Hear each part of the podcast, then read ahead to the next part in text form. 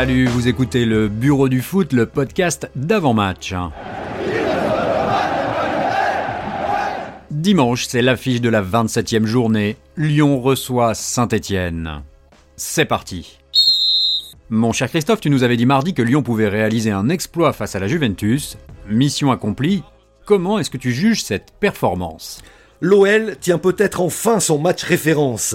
Alors que beaucoup annonçaient une rencontre à sens unique en faveur de la Juventus, les Lyonnais ont réalisé une performance qui n'est pas sans rappeler le succès contre Manchester City la saison dernière.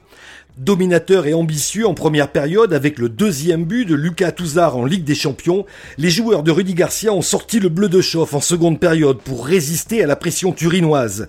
À noter ce chiffre étonnant concernant Touzard, il a inscrit deux buts en C1 sur ses trois dernières frappes cadrées. Ok. En revanche, Rudy Garcia ne t'a pas suivi sur le schéma tactique. On attendait la reconduction du 3-4-3 rassurant contre Metz, et bien l'entraîneur lyonnais a décidé de renforcer son entrejeu avec un 3-5-2 plus compact qui a mis en évidence la qualité technique de Bruno Guimaraes et d'Oussem Aouar.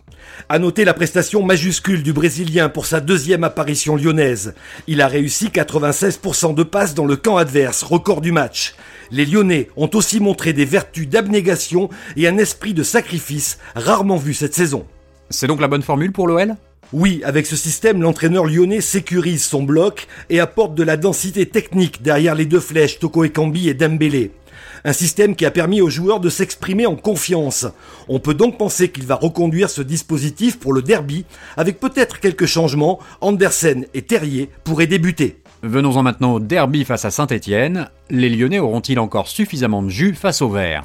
C'est la grande question. Les Lyonnais ont laissé beaucoup d'énergie contre la Juventus à l'image de Dubois, Cornet, Toko Ekambi ou encore Dembélé. Comment auront-ils récupéré pour le match le plus attendu de la saison pour les supporters?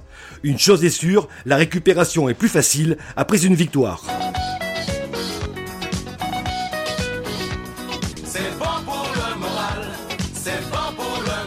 Que disent les statistiques avant ce match pour ce 120e derby de l'histoire entre les deux clubs, le bilan est quasi à l'équilibre. 42 victoires pour l'OL, 44 pour Saint-Etienne et 33 matchs nuls.